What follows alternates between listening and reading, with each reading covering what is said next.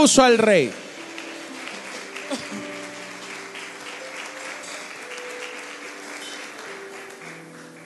Y hoy quiero aprovechar el nombre de la actividad de esta celebración, tocando su trono.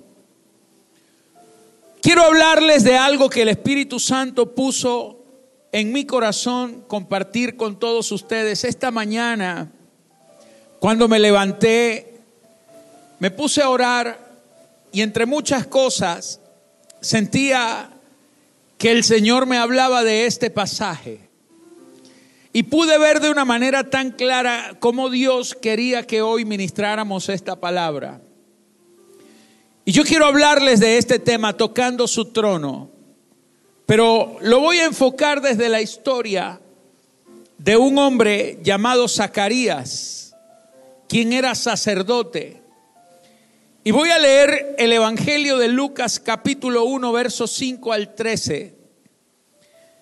Y dice, hubo en los días de Herodes, rey de Judea, un sacerdote llamado Zacarías, de la clase de Abías.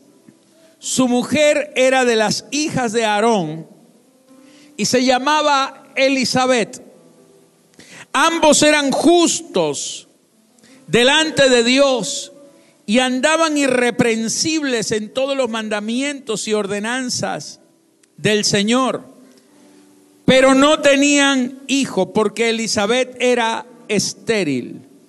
Y ambos eran ya de edad avanzada.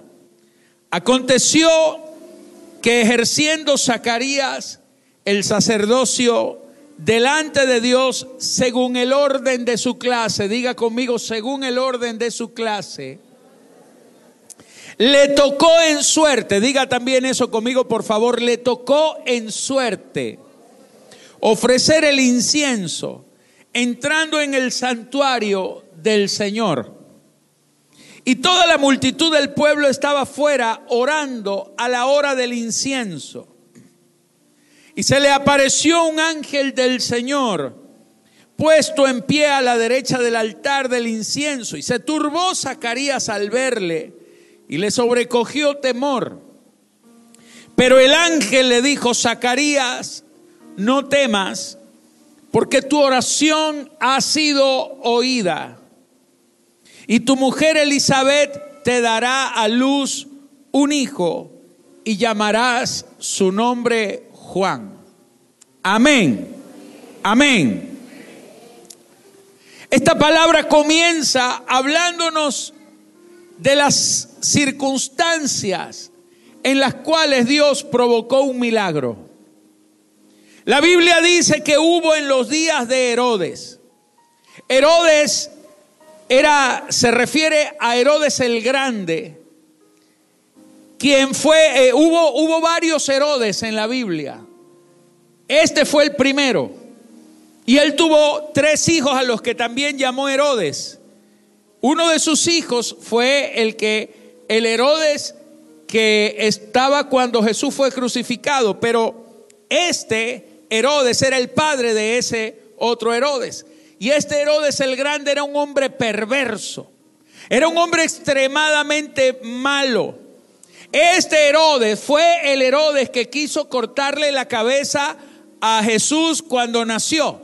El Herodes que recibió a los magos que venían de Oriente. Ese es este Herodes. Un Herodes que no le importó descabezar a todo un pueblo, a toda una generación de niños, les cortó la cabeza solo para que eh, no naciera o para que no pudiera vivir el rey que los magos de Oriente habían dicho había nacido en Israel.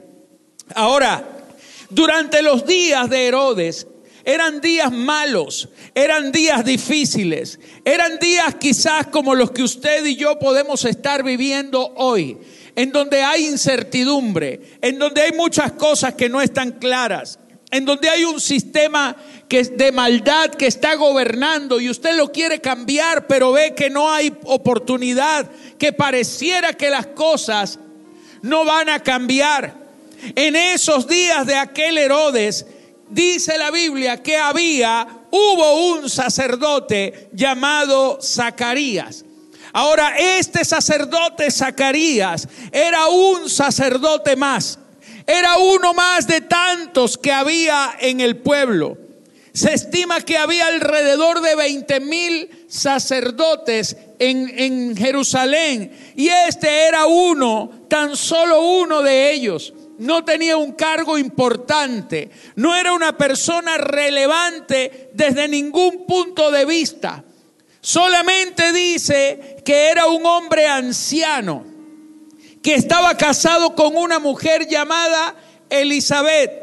Y como dice el dicho, para colmo de males, no solamente lo duro del momento histórico que ellos estaban viviendo, sino que también además de esto, la escritura nos dice que ella, su esposa, era estéril, lo cual era considerado una especie de maldición, una afrenta, era algo que ningún hombre podía soportar, de manera que desde la juventud de ellos, ellos estuvieron orando para que Dios hiciera un milagro.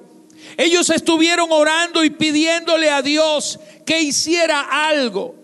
Pero hay momentos, mis amados, en nuestra vida en los cuales parece que nuestras oraciones no tienen respuesta. Hay momentos en los cuales parece que aquello que estamos esperando no llega y lo que hemos estado anhelando como que nunca lo vamos a ver. Le habían pasado los años, ya dejaron de ser aquellos jovencitos, se convirtieron en adultos y ya su edad de poder dar a luz había pasado. Ya no tenían los mismos deseos, ni las mismas pasiones, ni la misma fuerza de la juventud. Y quizás aquellas oraciones que en el principio hacían con fervor, con ahínco, creyendo, ya no las hacían porque sentían que ya no había más oportunidad para ellos. Llama la atención que la Biblia nos dice que ellos eran sacerdotes de la clase de Abías. Y también dice la escritura que Elizabeth, su esposa, era descendiente de Aarón. Permítame explicarle un poquito de qué significaba esto. Porque a veces nosotros tenemos cosas que no parecen importantes, y ellos quizás en ese momento de su vida podrían decir, ¿y qué importancia puede tener a esta altura de mi vida que yo sea descendiente de Aarón? ¿Qué importancia puede tener eso? Como quizás muchas veces usted, aquellas cosas que en algún momento le parecieron importantes, ahora ya no le parecen tan importantes. Usted puede decir qué importancia tiene ahora que yo haya estudiado esta carrera o aquella otra. Por ejemplo, un abogado se estará preguntando ahorita qué importancia puede tener que yo tenga tantos títulos de abogado en un sistema en donde está complicado hacer cumplir las leyes como se debería. Y preguntas así relacionadas con tu vida. ¿De qué me valió estudiar tanto si estoy en un país en donde ni siquiera se valora el esfuerzo que yo he logrado? No tengo la oportunidad, me he, he, durado toda mi vida haciendo esto, poniéndole empeño a esto. Y entonces usted puede decir de qué valió todo eso. Pero quiero que levantes tu mano conmigo en esta hora, porque Dios te conoce en medio de tus circunstancias. Diga conmigo, Dios me conoce en medio de mis circunstancias. Y a pesar de las circunstancias, Dios va a usar mi vida para glorificar el nombre del Señor. Aleluya. Vamos, diga conmigo. Dios se va a glorificar a pesar de mis circunstancias. Alguien que lo diga bien fuerte, Dios se va a glorificar a pesar de mis circunstancias. Aunque yo no crea que haya oportunidad, hay un portal de oportunidades divinas que se abren delante de ti. Porque Dios está contigo. Aleluya. Alguien diga amén y le da un aplauso. Mire, las manos no tienen tapabocas, así que si no puede decir amén, aplauda fuerte. Aleluya. La Biblia dice que Zacarías y Elizabeth eran justos y obedientes. Diga conmigo, eran justos y obedientes. En este mundo, en este sistema, cuando ahora muchas personas parece que no le dan importancia a ser justo y a ser obediente, es cuando más relevancia tiene, mi amado. Porque Dios no va a utilizar en su reino una persona injusta o aún desobediente. Es en este momento cuando tienes que mantenerte más firme y creyendo. Porque es en medio de las circunstancias difíciles cuando Dios levanta a la gente correcta, a los que no se dejan torcer en la vida, a los que no se dejan doblegar por una situación, a los que mantienen su fe en alto a pesar de que no han visto todavía la respuesta, pero siguen creyendo hasta el final. Aleluya. Vale la pena, diga conmigo, vale la pena. Vamos, dígale que está a su lado. Sacúdalo así, dígale, vale la pena seguir creyendo. Vale la pena seguir perseverando. Vamos, dígalo. Vale la pena seguirle creyendo a Dios. Porque hay un día en donde Dios va a actuar en mi vida, en mi favor. Si usted lo cree, diga amén. Y dé un grito de júbilo bien fuerte. Ellos eran justos y obedientes, pero no tenían hijos. Estaban estigmatizados. Y a veces hay cosas con las que usted va a tener que aprender a lidiar. Porque el hecho de que ellos no habían tenido hijos no quería decir que estaban destinados a morir así. Levanta tus manos por un instante conmigo.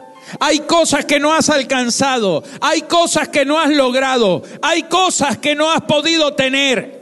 Pero el hecho de que todavía no lo hayas logrado, diga conmigo, me resisto a morir sin haberlo alcanzado. Antes de que parta de esta vida, veré el milagro hecho. En el nombre de Jesús. Vamos, diga amén.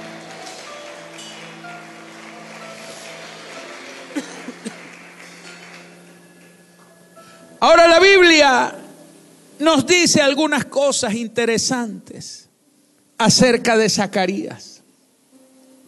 Porque dice aquí la escritura que Zacarías era sacerdote de la clase de Abías y su mujer era de las hijas de Aarón y se llamaba Elizabeth. ¿Qué era eso de hija de Aarón, clase de Abías? ¿Quiénes eran los sacerdotes? La escritura nos habla que en los tiempos del rey David, usted recuerda que en los tiempos del rey David, el arca, el arca del pacto, que era el símbolo de la presencia y de la gloria de Dios en la nación, estaba, había sido atrapada, capturada por manos de los enemigos, por los filisteos. Entonces, durante muchos años, no había culto en Israel. Y en esa temporada la Biblia nos dice que David logró traer el arca del pacto y la llevó de vuelta a Jerusalén y allí levantó un, una especie de templo, pero era un templo mientras construían el famoso templo que al final lo hizo su hijo Salomón. Ese lugar se llamó el tabernáculo. No era el tabernáculo de Moisés, era el tabernáculo de David. Entonces David cuando levanta el tabernáculo de David, él se da cuenta, porque él era un adorador, que se necesitaba organizar toda la adoración, porque lo que estaba allí no era una caja, era el arca del pacto. Él entendía que esa caja representaba la presencia y la gloria de Dios sobre la nación. Él empieza a darle una importancia tan grande. Él empieza a colocar cada cosa en su lugar. Y entendiendo la ley de Moisés, él se da cuenta que no cualquiera puede estar ministrando delante del arca. Por lo tanto, él toma a las familias descendientes de Aarón. Aarón era el hermano de Moisés. Aarón había muerto cientos y cientos de años atrás. Muchos años atrás. Pero sus descendientes, los hijos de los hijos de los hijos de sus hijos. Aarón tuvo dos de sus hijos que fueron los que quedaron con el sacerdocio. Y a, los descendientes de esas familias, David las tomó y las organizó en grupos que los llamó clanes. Y a estos clanes los organizó para que pudieran llevar a cabo todo el sistema de adoración, de sacrificios y todo lo que tenía que ver con el culto a Dios. No todos los levitas podían entrar al santuario. Los levitas eran muchísimos porque la tribu de Leví eran miles y miles y miles y miles.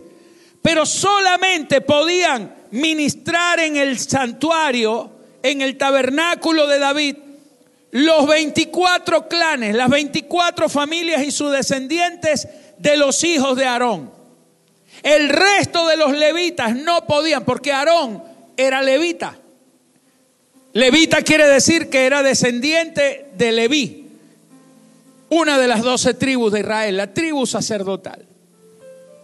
Entonces no todos los levitas ministraban en el templo, solamente los que estaban organizados en los 24 clanes que organizó David.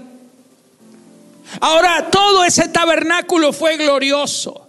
Esos días de David había una unción. Por eso la escritura dice que en los postreros días Dios levantará el tabernáculo caído de David. Porque el tabernáculo de David se cayó. ¿En qué sentido? Que desapareció. Pero Dios está levantando un clan de adoradores nuevos en espíritu y en verdad. De gente que va a levantar la adoración en los tiempos más difíciles antes de que Cristo venga.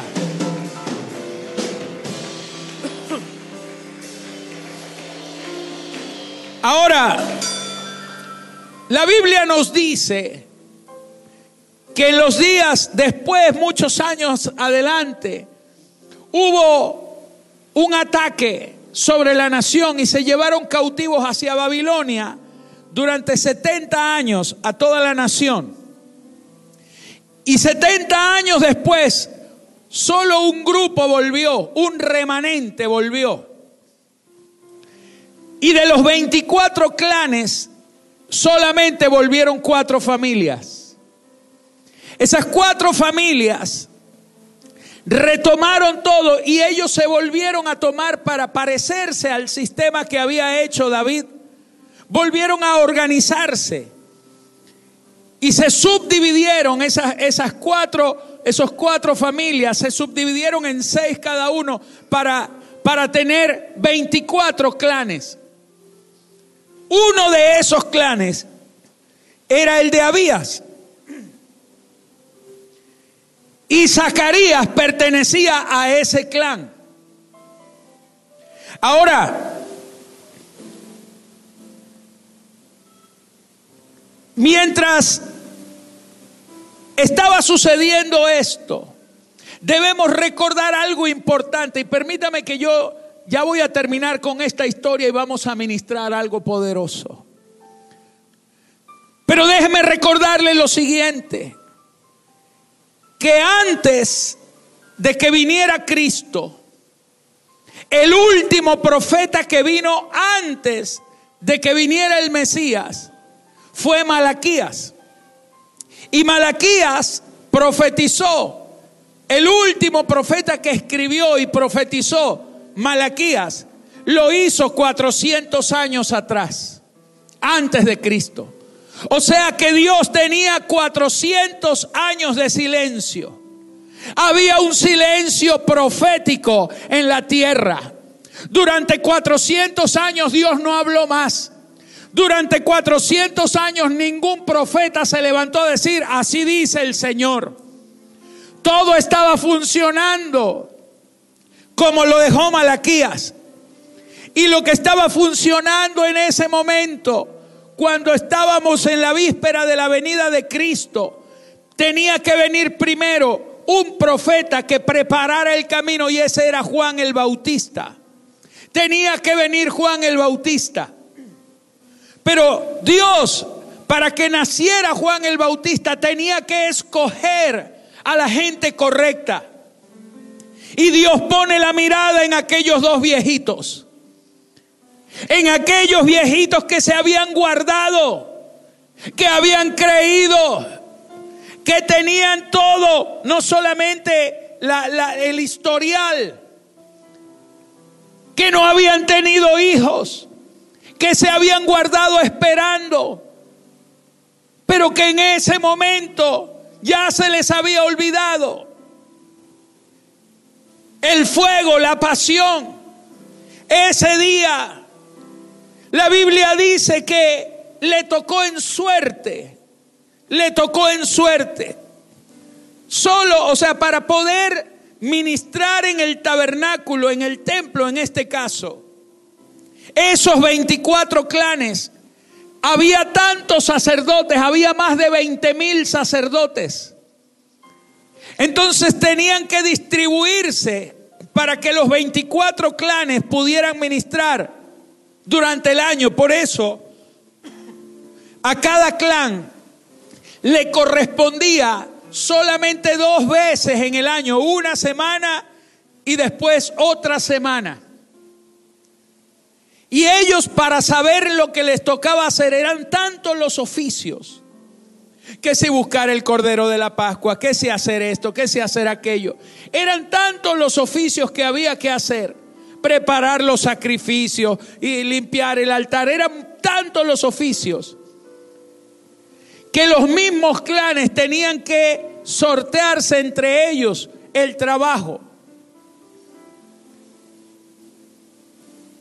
Y esa vez, ese día, la Biblia dice que a Zacarías le correspondió en suerte. Digamos que la primera, entre comillas, suerte que le tocó fue que ese día, ese año, a su clan le correspondía la tarea de entrar en el lugar santo a ofrecer el incienso.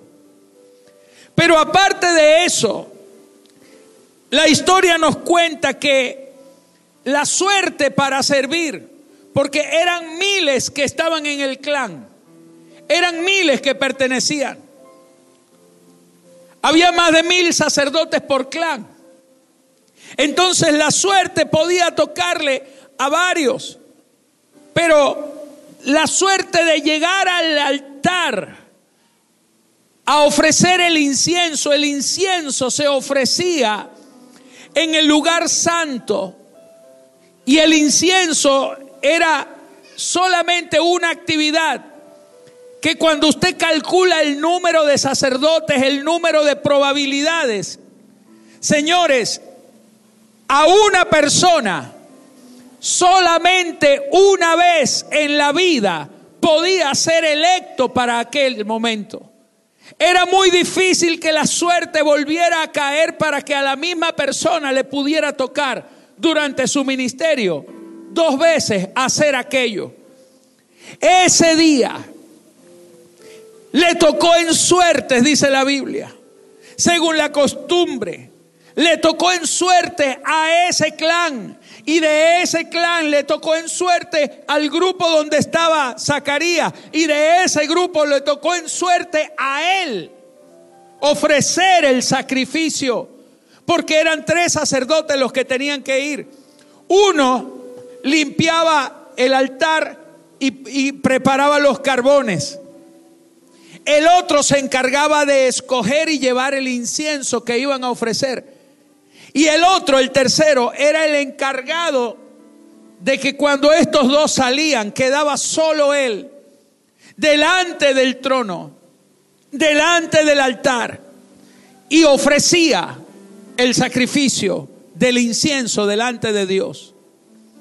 Ahora quiero que sepas esto. La Biblia nos cuenta y nos menciona que el altar del incienso estaba en el medio en la parte delantera, en lo más profundo del lugar santo. Y después de eso había una cortina gruesa y después de esa cortina estaba el lugar santísimo. Ese lugar santísimo estaba el arca del pacto. Y el arca del pacto también se le conocía como el trono, diga conmigo, el trono de la misericordia. El trono de la misericordia. De manera que ese día, por primera vez en su vida, este hombre llamado Zacarías estaba tan cerca del trono de la misericordia. Nunca le había tocado aquel privilegio. Esa mañana, cuando le tocaron las suertes, él estaría asustado. Él estaría pensando, ¿cómo voy a hacer esto? Nunca me había tocado preguntando quizás cómo sería, buscando al sacerdote que le tocó la vez pasada para que le dijera más o menos qué debía hacer. Él estaba en ese momento allí. Y cuando llegó el momento, los otros sacerdotes salen y queda solo él en el lugar santo. Y cuando comienza a ofrecer el sacrificio, la Biblia nos dice que el incienso representa las oraciones de los justos. Aleluya, diga conmigo las oraciones de los justos. Y en ese momento, cuando Él está quemando el incienso y comienza a orar delante del trono del Señor, algo glorioso sucede. Aparece un ángel en el escenario. Quiero que sepas, mi amado, que hay, hay, hay un tiempo en el cual lo que tú menos estás esperando comienza a suceder. Y es que Dios te sorprende de una manera extraordinaria. Hay un día en donde los cielos se te abren. Hay un día en donde tus oraciones, tu incienso, es recibido directamente por Dios.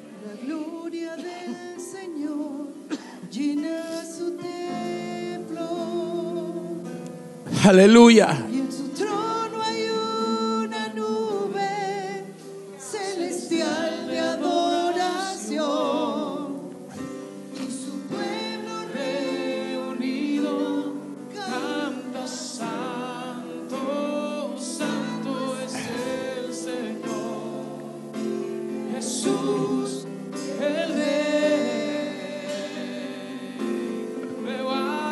Aleluya.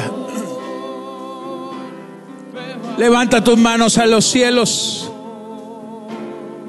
Hay un día en el cual se te abren las puertas del cielo para traer una respuesta. Aleluya. Escúchame esto. Repente aparece aquel ángel. Y ese ángel le dice, Zacarías, no temas, porque tu oración ha sido oída. Y tu mujer Elizabeth te dará a luz un hijo y llamarás su nombre Juan. Oiga esto, el ángel se aparece a decirle a aquel hombre, tu oración ha sido oída.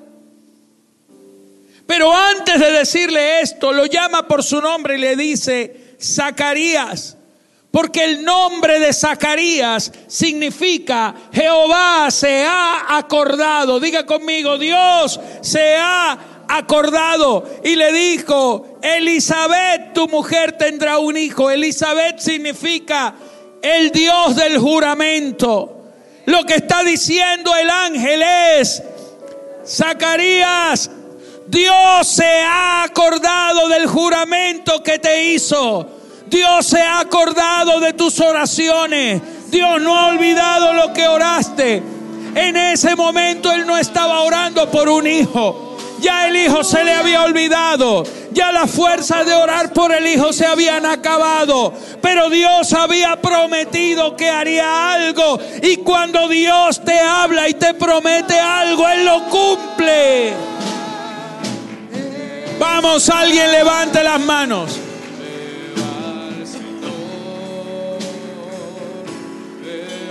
Cuando Dios te promete algo, Él lo cumple. Jehová se ha acordado. Dios se ha acordado. Tu oración ha sido escuchada. Tu oración ha sido escuchada. Ellos quizás no habían vuelto a orar desde hacía 20 o 30 años atrás por un hijo. Pero la oración que hicieron 40 años atrás, Dios la tenía registrada. Porque solamente lo único que es que Dios no se había olvidado, Jehová se ha acordado, lo único es que Dios estaba esperando el momento correcto para traer la respuesta. Levanta tus manos a los cielos en esta hora. Porque yo vine a decirte en esta tarde que Dios no se ha olvidado de lo que te ha dicho que Dios no se ha olvidado de lo que te ha prometido. Que Dios no se ha olvidado de lo que te habló.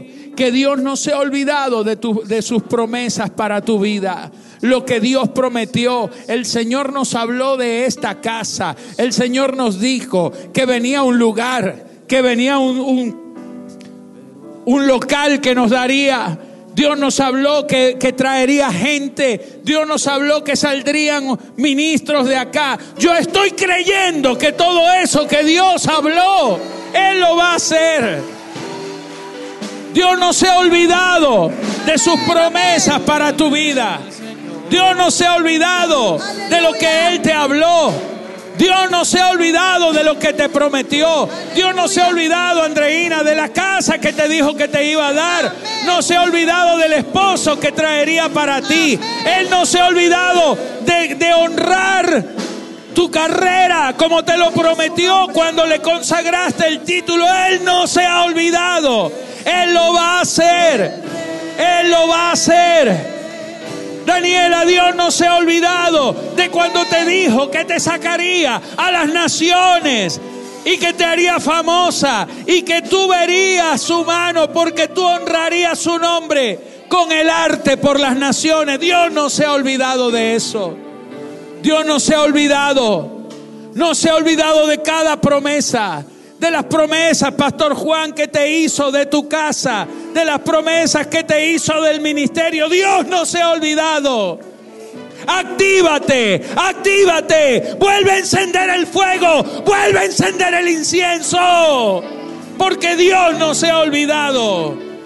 Dios no se ha olvidado. Dios no se ha olvidado.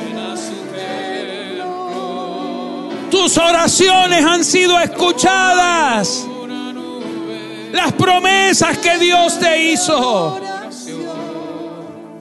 Las promesas que Dios te hizo.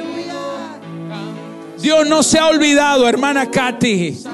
Porque verás otra vez a tus hijos, a tus hijas, a tus nietos.